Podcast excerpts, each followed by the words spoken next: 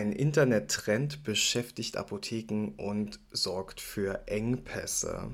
Ja, das klingt kurios, ist aber aktuell tatsächlich Realität. Ihr ahnt es sicher schon. Neue Woche. Hier ist die neue Folge vom PTA Heute Podcast. Herzlich willkommen an diesem 11. Juli 2022. Mein Name ist Benedikt Richter und ich freue mich sehr, euch unsere heutigen Themen vorzustellen. Heute sprechen wir über Folgendes, worauf bei Arzneimitteln im Sommer zu achten ist. Unser Eingangsthema, warum Elotrans eigentlich fehlt. Dann sprechen wir darüber, wer die PTA des Jahres wird und warum die pharmazeutischen Dienstleistungen für Kritik sorgen. Ja, normalerweise nehme ich den Podcast in meiner Wohnung in Berlin auf. Ist eine ganz schöne, schnucklige Wohnung mit sehr viel Sonnenlicht morgens. Das mag ich eigentlich sehr. Im Sommer führt das aber leider dazu, dass man schnell eine kleine Sauna hier drin hat. Und hier dann zu arbeiten und aufzunehmen, das ist alles andere als cool. Ja, und wenn es mir schon so geht bei sommerlichen Temperaturen, wie muss es dann erst unseren geliebten Arzneimitteln gehen? Die meisten Medikamente, das wisst ihr sicherlich, können bei Raumtemperatur gelagert werden. Das bedeutet aber auch, dass alles, was die Raumtemperatur übersteigt, schon kritisch wird. Und es gilt nicht nur für die Apotheke, sondern das gilt auch für unsere Patientinnen zu Hause. Der Hinweis zur korrekten Lagerung, gerade im Urlaub, den kann man gar nicht oft genug erbringen. Bei ganz vielen Arzneimitteln wie Tabletten, da ist eine kurzzeitige Unter- oder Überschreitung des notwendigen Temperaturbereichs eher unproblematisch. Bisschen anders sieht es aber aus, wenn wir von Cremes, Salben, Gelatinekapseln oder Zäpfchen sprechen, denn bei diesen Darreichungsformen kann es durch Temperatureinflüsse zu Veränderungen in der Struktur oder der Wirkstoffverteilung kommen. Auch Doseaerosole sind problematisch, weil deren Funktion bzw. die Genauigkeit der Dosierung bei hohen Temperaturen nicht mehr zu 100% gewährleistet werden kann. Ich würde sagen, die meisten unserer PatientInnen, die haben mittlerweile ein Gespür dafür entwickelt, was ihren Medikamenten schadet. Menschen mit Diabetes zum Beispiel, die achten meiner Meinung nach sehr genau darauf, was mit ihrem Insulin passiert und dass es gut gelagert ist. Und auch Menschen, die hormonelle Kontrazeptiva einnehmen, die sind sehr darum bemüht, dass ihre Pille keinen Hitzeschaden bekommt. Ein Schaden am Wirkstoff, den kann man mit bloßem Auge nicht wirklich sehen. Aber es gibt so ein paar typische Anzeichen für Qualitätsveränderungen an Arzneimitteln, also zum Beispiel Risse in den Tabletten, Verfärbungen, unangenehme Gerüche, aufgeblähte Blister, Ausflockungen oder stark verflüssigte Cremes oder Salben. Da man aber Wirksamkeitsverlust oder toxische Abbauprodukte selten sieht oder bemerkt, muss man Vorsichtsmaßnahmen ergreifen. Bei hohen Temperaturen sollten Medikamente immer in einer Kühltasche mitgeführt werden. Das ist besonders wichtig bei Schmerzpflastern mit zum Beispiel Fentanyl, weil die andernfalls ihre Wirkung verlieren könnten. Auch Cremes, Asthma-Medikamente, Insuline oder orale Kontrazeptiva gehören an gekühlte Orte. Und ihr könntet euren KundInnen zum Beispiel bei wirklich starken Temperaturen draußen entsprechende Kühltüten oder Kühltaschen anbieten, die dann für einen längeren Transport geeignet sind. Bei den kühlkettenpflichtigen Arzneimitteln oder denen, die im Kühlschrank gelagert werden müssen, da wird es sogar noch anspruchsvoller. Viele Medikamente, wisst ihr, sollten dauerhaft im Kühlschrank bei 2 bis 8 Grad Celsius gelagert werden. Einige Arzneimittel müssen nur bis zur Abgabe an den Kunden in der Apotheke gekühlt aufbewahrt werden. Im Anschluss müssen sie nicht erneut in den Kühlschrank gelegt werden. Auch viele Insuline halten einen Transport bei höheren Temperaturen ganz gut aus, müssen dann aber innerhalb eines gewissen Zeitraums angewendet werden und solche Medikamente sollten sicherheitshalber immer in der Kühltasche transportiert werden. Kühlkettenpflichtige Arzneimittel, die sind halt quasi das Endlevel, denn die müssen dauerhaft im Kühlschrank gelagert werden. Hier ist der Transport bei hohen Temperaturen, selbst über kurze Zeit, absolut zu vermeiden. Das betrifft vor allem so Impfstoffe oder Arzneimittel zur Injektion. Am besten kann man das Medikament in eine Kühltasche legen, mit einem Tuch umwickeln und gefrorene Kühlakkus beilegen. Das Tuch soll den Effekt haben, dass das Medikament nicht an den Kühlakkus festfriert. Und damit wäre so ein Transport eigentlich komplikationslos möglich. Damit bei allen Arzneimitteln die Qualität und Wirksamkeit auch im Sommer erhalten bleibt, könnt ihr euren KundInnen noch ein paar Hinweise mitgeben. Zum Beispiel, dass die Hausapotheke in einem kühlen Raum aufbewahrt werden soll. Ungeeignet ist zum Beispiel das Badezimmer.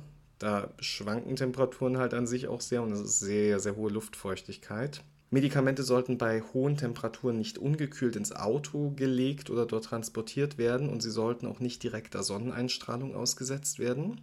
Dann auch ein kleiner Tipp, ASS, also Acetylsalicylsäure, ist sehr feuchtigkeits- und hitzeanfällig, besonders wenn der Blister leicht verletzt ist. Und im Sommer könnte es daher vielleicht ratsam sein, auf Alternativen auszuweichen, wie zum Beispiel Ibuprofen.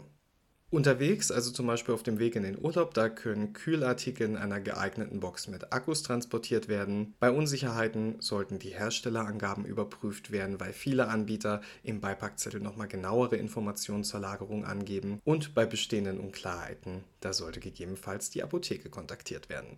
Ja, die Apotheke kontaktiert haben in den letzten Wochen auch viele junge Menschen, die eine Partynacht vor sich haben. Okay, das ist nicht ungewöhnlich, das haben wir ja immer mal wieder, dass Substanzen missbräuchlich verwendet werden. Ne? Ich erinnere da an Teledin-Rezepte, die gefälscht werden oder so ein Silomatsaft, der einfach mal überdosiert wird, um Rauschzustände zu erreichen. Das ist alles irgendwie schon bekannt. Dieser neue Trend, der ist jedoch ein bisschen anders, weil die Leute wollen Elektrolyte.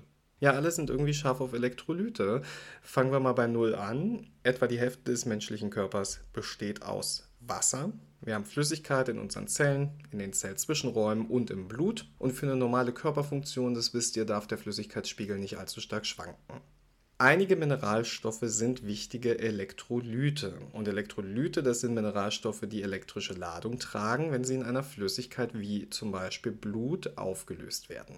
Diese Elektrolyte im Blut, das einmal genannt Natrium, Kalium, Chlorid und Bicarbonat, helfen bei der Regulierung der Nerven- und Muskelfunktion und halten den Säurebasenhaushalt und Wasserhaushalt stabil. Natrium zum Beispiel hilft dem Körper dabei, die normalen Flüssigkeitsspiegel in den Zellen und Zellzwischenräumen aufrechtzuerhalten, und zwar über Osmose. Ja, da müssen wir jetzt äh, ganz kurz in unserer PTA-Ausbildung ein bisschen äh, zurückdenken. Also wenn die Elektrolytkonzentration in den Zellen hoch ist, dann fließt Flüssigkeit in die Zelle. Wenn die Elektrolytkonzentration niedrig ist, dann fließt Flüssigkeit aus der Zelle. Einfaches Prinzip. Um die Flüssigkeitsspiegel anzupassen, kann der Körper aktiv Elektrolyte in Zellen hinein oder heraus bewegen. Und außerdem hilft Natrium beim Aufbau der elektrischen Spannung an den Zellmembranen und der Weiterleitung von Nervenimpulsen und auch bei der Muskelarbeit. Und das Prinzip der Flüssigkeitsregulierung, das lässt sich noch auf viele weitere Elektrolyte übertragen. Wird der Elektrolythaushalt jetzt aus dem Gleichgewicht gebracht, dann kann es zu Störungen kommen. Zum Beispiel scheidet der Körper beim Schwitzen wichtige Minerale aus. Aber auch bei länger anhaltendem Durchfall oder Erbrechen muss der Elektrolythaushalt wieder aufgefüllt werden. Das merkt man auch, es geht einem dann auch eigentlich ein bisschen schlecht. Und bei Elektrolytzufuhr fühlt man sich auch gleich ein bisschen besser. Bei Durchfall wird die Darmwand durch Krankheitserreger gereizt und gibt so Flüssigkeit in den Darm ab. Dadurch werden zwar die Krankheitserreger rausgespült, aber eben auch viele Mineralstoffe. Und ein weiteres Ereignis, an dem wir viele Elektrolyte verlieren, das ist eben der Alkoholkonsum. Ja, der Grund für den Kater, der einen am nächsten Morgen plagt, ist eben, dass Alkohol für den Körper eine ähnliche Situation darstellt wie das Eindringen von Krankheitserregern. Wenn dann Bier, Wein, Gin Tonic und Co abgebaut werden, dann verliert der Körper Wasser und Elektrolyte. Und da ist natürlich ganz logisch, gegen das Katergefühl müssen ja dann Elektrolyte helfen. Und es haben einige Firmen sogar erkannt und Nahrungsergänzungsmittel gegen den Kater herausgebracht. Das Oberlandesgericht Frankfurt am Main hat dann im Oktober 2019 beschlossen, dass ein Kater nach zu viel Alkoholkonsum als Krankheit einzustufen ist und deswegen ist Werbung für Nahrungsergänzungsmittel, die gegen Kater helfen sollen, unzulässig. Ja, bei Elotrans handelt es sich um ein Arzneimittel. Das ist zugelassen für ganz, ganz vieles, aber eben nicht zur Therapie des Katers. Würdet ihr es zielgerichtet dafür empfehlen, dann wäre das ein Off-Label-Use.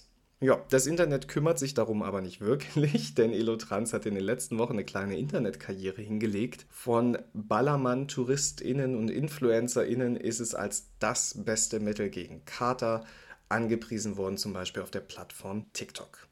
Der Hersteller Stada ist von dem Hype in der Partyszene irgendwie nur so mäßig begeistert. Gegenüber PTA heute haben sie gesagt, Elotrans ist ein Arzneimittel mit einer eindeutigen Indikation, Elektrolyt-Glukosemischung bei Durchfallerkrankungen. Unsere Zielgruppe sind zum einen Menschen, die akut unter Durchfall leiden und dadurch bedingt ihren Elektrolythaushalt wiederherstellen wollen, zum anderen aber auch Reisende, die Elotrans vorbeugend kaufen. Es trägt zur Elektrolyt- und Flüssigkeitszufuhr bei Salz- und Wasserverlust bei und kann somit bei Durchfallerkrankungen, aber beispielsweise auch bei schweißtreibenden Tätigkeiten wie Sport oder Tanzen hilfreich sein. Von ausuferndem Alkoholkonsum und deren Folgen distanziert sich die Firma. Ja, durch den Hype in den sozialen Medien ist Elotrans regelmäßig nicht lieferbar. Auch hierzu äußert sich Stada.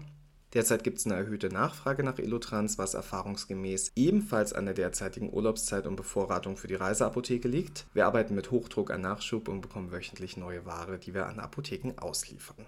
Ja, soweit in der Theorie. Ich habe aber bereits mitbekommen, dass jede PTA aktuell über jede Packung Elotrans ganz aufmerksam wacht und dass unsere PKA-KollegInnen gerade alles in Bewegung setzen müssen, um Elotrans und Co. überhaupt noch zu bekommen. Ja, verrückte Zeiten sind das, ne? Unverrückte Zeiten stehen auch für neun KollegInnen an, die sich im Wettbewerb zur PDA des Jahres qualifiziert haben. Da hat die Jury vergangene Woche endlich bekannt gegeben, wer es ins Finale geschafft hat und wer dann um Titel, Preisgeld kämpfen darf und der lieben Kollegin Eva Bahn nachfolgen wird. Ich hatte die tolle Gelegenheit, mit einem Jurymitglied zu sprechen, worauf die Jury achtet, was auf die FinalistInnen zukommt und warum Conny Neth und Martina Busch sich eine Stimme teilen. Das verrät uns die Chefredakteurin von PTA heute.de, Conny Neth, jetzt im Interview. Hallo Conny, schön, dass du Zeit gefunden hast, dich mal mit uns zu unterhalten und uns ein paar Fragen zu beantworten zum Finale des Jahres, würde ich schon sagen, nämlich das Finale zur PTA des Jahres. Erstmal hallo, herzlich willkommen im Podcast. Hallo, lange her, ne?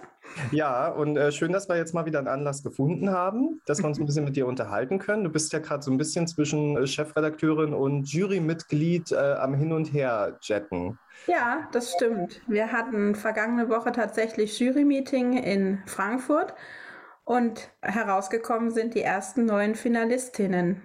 Das ist cool. Sag doch mal vielleicht ganz kurz, aus wie vielen Leuten besteht die Jury? Wer ist da so alles dabei? Wie ist die zusammengesetzt? Also, die Jury ähm, besteht aus 14 bzw. 15 Mitgliedern. Martina Busch und ich zählen nämlich als ein Jurymitglied. Also, wir sitzen zwar beide in der Jury, aber wir geben eben eine gemeinsame Stimme ab. Mhm. Und ansonsten hat eben jedes Jurymitglied auch noch eine Stimme. Und die Jury ist äh, so ein bisschen zusammengewürfelt aus Leuten, die aber alle was mit der Apotheke zu tun haben, kann man ja, sagen. Ganz äh, genau. Also zum einen sind da Menschen, die Partner von PTA des Jahres sind, also von, von Firmen, ähm, OTC-Hersteller. Dann natürlich der Veranstalter Pharma Privat, Hans-Heinrich Kehr ist da mit in der Jury. Ja, dann eine PTA des Jahres von vor ein paar Jahren, ich glaube aus dem Jahr 2013, wenn mich nicht alles täuscht, die Lorena de Noville. Mhm. Und ähm, ja, Juliane von Meding ist, glaube ich, von Anfang an dabei, von Azerta. Vom BVPTA ist die Bianca Meyerhoff dabei, die Chefredakteurin von der MyLife ist dabei, die Silvia von Meidel ja, bunt gemischt. Ich möchte jetzt nicht zu viele Namen nennen, sonst kriege ich am Ende Ärger, wenn jemand nicht genannt worden ist. Das stimmt, das stimmt. Also alle, die wir jetzt nicht angesprochen haben, fühlen sich natürlich auch angesprochen.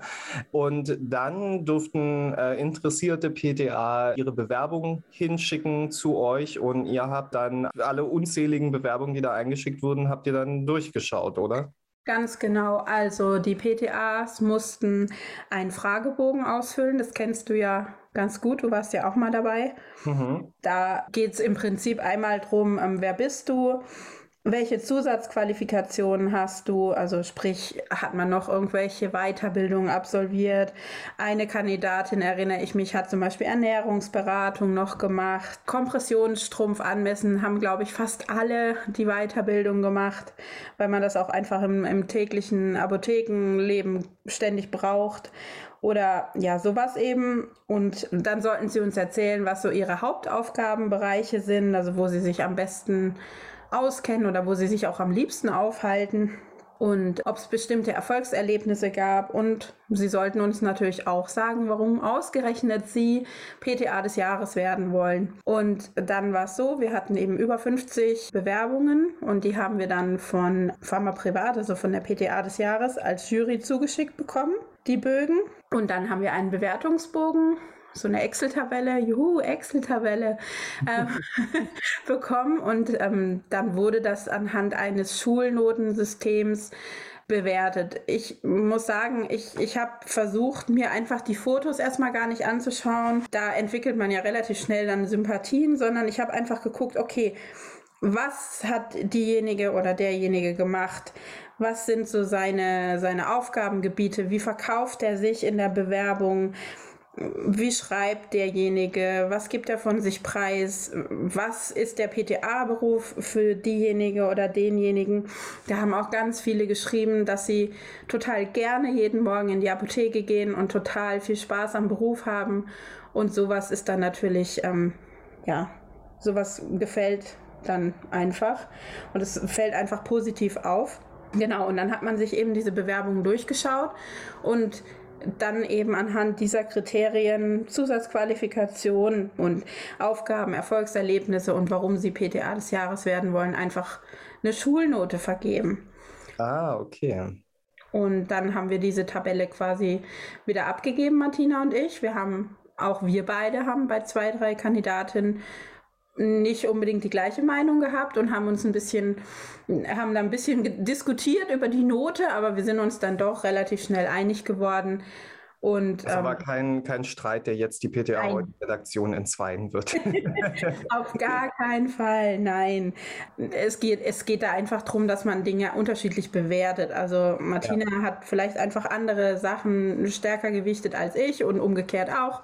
Aber wir sind uns dann immer einig geworden und haben einen Mittelweg gefunden und haben dann eben unsere Bewertung zurückgeschickt. Dann hat eben, das haben alle Jurymitglieder gemacht. Und dann hat diese Excel-Tabelle eben eine Gesamtnote für die Kandidatin ergeben. Und die ersten neun Kandidatinnen, die hatten alle Schulnoten. Ich muss jetzt gerade mal einmal reingucken zwischen 1,5 und 1,8. Die wurden dann quasi schon mehr oder weniger festgelegt. Beim Jury-Meeting haben wir trotzdem nochmal alle Kandidatinnen und Kandidaten angeschaut. Und das passte dann auch also die mhm. reine Bewertung in der Excel-Tabelle, die fand quasi äh, remote statt. Also dafür ja. seid ihr nicht zusammengekommen und aber für die finale Besprechung habt ihr euch dann größtenteils in Persona getroffen. Genau, natürlich ist es bei, bei der Jury genauso wie im wahren Leben. Es gab krankheitsbedingte Ausfälle, es gab quarantänebedingte Ausfälle, es gab terminliche Probleme, aber wir haben uns ähm, getroffen. Wir hatten auch zwei äh, Jurymitglieder einfach remote zugeschaltet. Das ist ja heute jetzt auch überhaupt gar kein Problem mehr. Und machen wir ja auch gerade so, ne? Machen wir ja auch gerade so. Deswegen stört mich nicht, wenn du hustest. Ja, genau. Ja, und ähm, dann haben wir eben nochmal alle Kandidatinnen uns angeschaut, haben geschaut, Mensch, die macht dies oder die macht jenes und ach toll, schau mal, ähm, die hat das gemacht, das, äh, die Note ist absolut verdient. Und da waren also alle neun Finalistinnen, die waren bombenfest, also da, da gab es auch gar keine Diskussion. Richtig schön. Also ich meine, auch für unsere neuen Finalistinnen, wenn die das jetzt hören, ist, glaube ich, auch ein ganz schönes Gefühl, so diese 13-köpfige Jury, eigentlich 14-köpfige, äh, mhm. war sich halt bei euch komplett einig schlussendlich. Ja. Das ist doch äh, sehr, sehr schön. Das ist auch eine sehr schöne Auszeichnung, sich in diesem ganzen großen Bewerberpool durchgesetzt zu haben. Das heißt, also ich kann mich erinnern, damals, als ich teilgenommen habe, war so viel dieses Klischee, das ist so ein Schönheitswettbewerb für PTA. Aber nach allem, was wir jetzt von dir gehört haben, worauf geachtet wird, so um, um Schönheit geht es jetzt eigentlich gar nicht so sehr, sondern es geht da wirklich um Menschen, die, die Lust auf ihren Beruf haben als PTA in der öffentlichen Apotheke. Genau. und äh, das mit Liebe einfach auch vertreten. Und das ist äh, ein sehr, sehr schöner, sehr, sehr schöner Hintergrund für diesen Wettbewerb. Das heißt, für nächstes Jahr, ich meine, für dieses Jahr ist es ja gelaufen, aber wer sich für nächstes Jahr gern bewerben möchte, also ihr braucht Liebe zu eurem Job. Das ist äh, alles, was ihr da braucht. Und vielleicht ein bisschen Mut, oder? Genau, also ein bisschen Mut, sich zu bewerben, gehört, glaube ich, dazu, weil man von sich selber ja ganz oft denkt, ach ja, ich mache ja nichts Besonderes. Ja. Aber wenn man sich die Bewerbungen anschaut und auch die Kandidatinnen, die jetzt Finalistin geworden sind, doch, sie sind alle was Besonderes und sie haben alle Spaß an ihrem Beruf. Viele haben auch reingeschrieben, dass sie in schwierigen Situationen Ruhe bewahren können, dass sie sich immer dafür einsetzen, für ihre Kundinnen und Kunden irgendeine Lösung zu finden. Ja, und einer hat, glaube ich, sogar reingeschrieben, dass das Apothekenteam ihre zweite Familie geworden ist das sagt natürlich schon viel aus und man muss da einfach auch sich einfach mal den Mut zusammennehmen und zu sagen, doch, ich mache das jetzt, ich bewerbe mich da jetzt. Und weil du meintest Schönheitswettbewerb, wie gesagt, ich habe mir die Fotos erstmal überhaupt nicht angeschaut. Das spielt auch überhaupt gar keine Rolle. Natürlich werden viele Fotos von der Siegerin gemacht und auch von den äh, Finalistinnen und Finalisten, aber darauf kommt es nicht an. Es, es ist egal, wie, wie jemand aussieht, welche Haarfarbe er hat, welcher Nationalität er ist. Das ist völlig egal. Der PTA-Beruf steht im Mittelpunkt.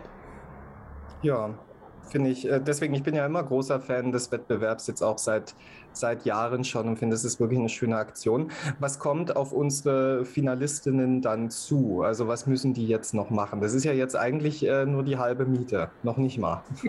ja, die müssen sich erstmal eine ganze Weile gedulden. Also es fand ja das äh, Finale, das große Finale ähm, die letzten beiden Jahre Corona-bedingt im Rahmen vom Burda Health Lab statt in der Allianz Arena, wo man einfach auch viel draußen sein konnte. In diesem Jahr wird das Finale erst im November stattfinden. Mhm. Und zwar in Berlin bei einem Apothekenkongress von Pharma Privat, die die PTA des Jahres auch veranstalten. Und ja, die PTA des Jahres muss sich in einem richtigen Wettbewerb durchsetzen. Da geht es zunächst in einen Wissenstest mit Fragen aus dem Apothekenalltag. Also das ist wirklich ganz bunt gemischt, pharmakologisch, äh, botanisch, Rezeptur, da kann wirklich alles vorkommen. Und wenn man das gemeistert hat, dann folgt noch ein Beratungs- und ein Verkaufsgespräch. Ja, und diejenigen, die dann unter den Top 5 landen, die dürfen dann sich noch einer Fragerunde in der Rezeptur stellen. Und dann winkt der Gewinnerin oder dem Gewinner ein Jubiläumspreisgeld, weil dieses Jahr die PTA des Jahres zum zehnten Mal gekrönt wird, in Höhe von 5000 Euro und ein Apothekenevent für das komplette Apothekenteam, aus dem die PTA stammt. Im Rahmen von dem Finale, da wirst du dann als Jurymitglied nochmal aktiv werden und dann auch daran beteiligt sein, die PTA des Jahres zu küren, richtig? Ganz genau. Wir werten dann eben gemeinsam den ähm, Wissenstest aus und schauen uns das an, ich war jetzt natürlich noch nie dabei, also Martina und ich sitzen das erste Mal äh, mit in der Jury, aber ich gehe einfach davon aus, dass dann auch äh, in einem Schulnotensystem bewertet wird und das Beratungs- und das Verkaufsgespräch, was dann folgt, eben auch. Das ist ganz spannend. Also ich freue mich auch wahnsinnig drauf, die ganzen Kandidatinnen, die es bis jetzt sind, also es sind bis jetzt weibliche Kandidatinnen, die neuen Finalistinnen kennenzulernen und auch zu gucken, was steckt eigentlich hinter den Bewerbungen. Und ja, dann ähm, werden wir sicherlich eine PTA des Jahres krönen. Sehr cool. Ich bin sehr gespannt drauf. Wir werden das natürlich alles verfolgen. Ich denke mal, PTA heute wird uns da auch über die Wettbewerbsentwicklungen auf dem Laufenden halten. Auf jeden Fall. Es folgt ja jetzt das Online-Voting im August. Interessanterweise hat ähm, ja auch schon mal eine Online-Kandidatin, die quasi erst hinterher noch ins Finale gerückt ist, gewonnen. Vorletztes ja. Jahr meine ich, ne? Caro, ne? Caro Liesewetter, genau. Ja. Also auch das wird noch wahnsinnig spannend. Das findet vom 11. bis 17. August statt. Da kann man dann für die Lieblings-PTA oder den Lieblings-PTA nochmal abstimmen. Und derjenige kann dann noch ins Finale einziehen. Das ist so der nächste Schritt. Ja, und dann heißt es warten bis November, hoffen, dass die C-Punkt-Lage halbwegs entspannt bleibt, dass das Event auch so stattfinden kann, wie es geplant ist. Das wünschen wir uns natürlich alle. Ja, und dann schauen wir mal, wie das so wird. Vielen, vielen Dank, Conny, für Gerne. deine äh, offenen und ehrlichen Antworten. War auch für mich jetzt mal als ehemaligen Finalisten ganz interessant, da so einen kleinen Einblick zu bekommen. Von der Jury-Tätigkeit äh, immer ja nicht so viel mitbekommt, aber dass ihr da einfach schon Wochen im Voraus irgendwie äh, dabei seid und dass es echt eigentlich auch ein bisschen Arbeit ist, was da dahinter steckt. Mhm. Äh, dafür Dir vielen Dank, der Martina vielen Dank, der ganzen restlichen Jury. Ich möchte da jetzt nicht zu viele Namen nennen, nicht, dass ich jemanden vergesse. Und ja, dann wünsche ich dir jetzt auf jeden Fall noch einen ganz tollen Tag. Ich weiß, dass dein Tag heute noch ein bisschen vollgepackt ist. Ähm, deswegen will ich dich gar nicht so lange aufhalten. Dankeschön, dass du dir Zeit genommen hast für uns. Sehr gerne. Und dann machen wir jetzt hier im Podcast weiter. Ja, während der Wettbewerb PTA des Jahres herausstellen soll, welche kompetente Arbeit in der Apotheke vor Ort geleistet wird, sehen sich unsere ApothekerInnen gerade eher in einem Kampf um ihre Kompetenzen. Nachdem bekannt wurde, dass pharmazeutische Dienstleistungen wie eine Medikationsanalyse künftig von den Approbierten abgerechnet werden dürfe, regte sich Kritik. Vor allem der Hausärzteverband Hessen fiel sehr auf mit einem Patientenflyer, in dem die pharmazeutischen Dienstleistungen in ein schlechtes Bild gerückt werden sollten. Kurze Zeit später meldete sich dann auch die Kassenärztliche Vereinigung Hessen, die KVH, und die begrüßte dann in einem öffentlich einsehbaren Schreiben die Plakataktion des Hausärzteverbandes. Darüber hinaus ruft die KVH ihre Mitglieder dazu auf, Fälle, in denen eine inkompetente Beratung durch Apotheken stattgefunden hat, zu dokumentieren und zeigte zudem, wie die Leistungen der Vorort-Apotheken boykottiert werden können. Ja, das ist schon schlimm. Aber auch die Kassenärztliche Vereinigung Baden-Württemberg, die KVBW, die äußerte sich in einer Pressemitteilung zu diesem Thema. Die KVBW kündigte an, ihre Mitglieder auf die Möglichkeit eines barrierefreien Zugangs zu Medikamenten über Internetapotheken hinzuweisen. Zudem wolle man Patienten darüber informieren, dass sie sich bei Fragen zu Arzneimitteln besser an diejenigen wenden, die das umfassend gelernt haben. Ja, und da muss man sagen, laut KVBW sind das halt die Ärztinnen und nicht die Apothekerinnen. Ja, es erinnert mehr an Kindergarten als an die Diskussion zwischen Fachkreisen, muss man sagen. Man darf sich aber auch nicht irritieren lassen. Die meisten Apotheken arbeiten sehr gut und sehr kollegial mit den Arztpraxen zusammen und umgekehrt genauso zum Wohle der Patientinnen. In diesem Schreiben kursieren ganz, ganz viele Aussagen, denen man mal auf den Grund gehen sollte. Das hilft euch vielleicht auch im Gespräch mit euren Ärztinnen, wenn da irgendwie Fragen kommen. Eine Aussage ist zum Beispiel aus dem erwähnten Patientenflyer. Nach einer Gesetzesänderung können Sie sich jetzt auch in Apotheken zu Ihrer medikamentösen Therapie beraten lassen. Naja, Fakt ist, pharmazeutische Beratung gehört grundsätzlich zu den Aufgaben der Apotheken und hat bereits vor Inkrafttreten des Vorortapothekenstärkungsgesetzes den Alltag in den Offizien bestimmt. Neu sind die pharmazeutischen Dienstleistungen und darunter zum Beispiel die Medikationsanalyse. Vorgesehen ist dabei eine vertiefende Prüfung der Arzneimitteltherapie Sicherheit, die AMTS. Ebenfalls in diesem Flyer steht übrigens die Aussage, die neuen Regelungen kosten nicht nur ihre Krankenkassen 90 Euro, sie sorgen auch dafür, dass Apotheken sich in unsere fundierten ärztlichen Therapien einmischen, ohne vertiefende medizinische Kenntnisse und ohne ein entsprechendes Studium. Auch das können wir aufdröseln. Die Apothekenbetriebsordnung besagt, dass die Information und Beratung der Patientinnen durch die Apotheke die ärztliche Therapie nicht beeinträchtigen darf und es bleibt auch so. Die Medikationsanalyse beinhaltet eine AMTS-Prüfung aus pharmazeutischer Sicht. Die medizinische Bewertung der Ergebnisse und mögliche Konsequenzen daraus obliegen weiterhin den Ärztinnen. Die nötige pharmazeutische Kompetenz erwirbt der Apotheker im Pharmaziestudium und ohne einen entsprechenden Studienabschluss ist es nicht erlaubt, eine Medikationsanalyse anzubieten. Das bezieht sich auch auf das nicht approbierte pharmazeutische Personal in den Apotheken. Zudem ist eine spezielle Fortbildung für Apotheker Pflicht. Eine Aussage von Dr. Steffen Grüner, dem zweiten Vorsitzenden der IG Med, die lässt sich wesentlich schneller als unwahr entlarven. Er sagte, 90 Euro fürs Blutdruckmessen in der Apotheke ist ein Vielfaches, was ein niedergelassener Arzt im Quartal für die Behandlung seines Patienten erhält, egal wie oft dieser den Patienten sieht. Naja, wie ihr vielleicht noch aus dem Podcast vor einigen Wochen wisst, die standardisierte Risikoerfassung hoher Blutdruck wird nicht mit 90 Euro abgerechnet, sondern mit 11,20 Euro netto vergütet. Nach dreimaliger Messung wird ein Mittelwert gebildet. Liegt dieser oberhalb eines definierten Grenzwerts, muss die Apotheke an den Hausarzt verweisen. Ein Honorar von 90 Euro, das hat der Herr ein bisschen durcheinander gebracht. Das ist dann für komplexe Dienstleistungen vorgesehen, wie zum Beispiel die erweiterte Medikationsberatung bei Polymedikation und die pharmazeutische Betreuung von Organtransplantierten. Ja, mir persönlich tut es im Herzen ein bisschen weh, wie emotional dieses Thema gerade angegangen wird. Es gibt überhaupt keinen Grund, den Apotheken oder den Arztpraxen jetzt Kompetenz abzusprechen. Unsere Berufsgruppen leisten seit Jahren exzellente Arbeit zum Wohle der Patientinnen und mit der kollegialen Zusammenarbeit von Apotheke und Arztpraxis nutzt man die Kompetenz aller Berufsgruppen ideal aus. Natürlich im rechtlich zulässigen Rahmen. Spannend wird, wie die Abta darauf reagieren wird und ob sich Ärztinnen und Apothekerinnen vielleicht doch noch zu einem Gespräch und gemeinsamen Statement hinreißen lassen. Bis dahin gilt kollegial verhalten, ruhig bleiben, nicht aufregen und nächste Woche wieder den PTA Heute Podcast anhören. In dieser Woche war ich übrigens in Tübingen und habe in Tübingen aufgenommen. Liebe Tübinger KollegInnen, ganz liebe Grüße an euch. Ihr habt wirklich ein ganz süßes Städtchen hier. Sehr, sehr hübsch. Wenn ihr mögt, hören wir uns nächste Woche wieder aus dem nicht ganz so süßen Städtchen Berlin.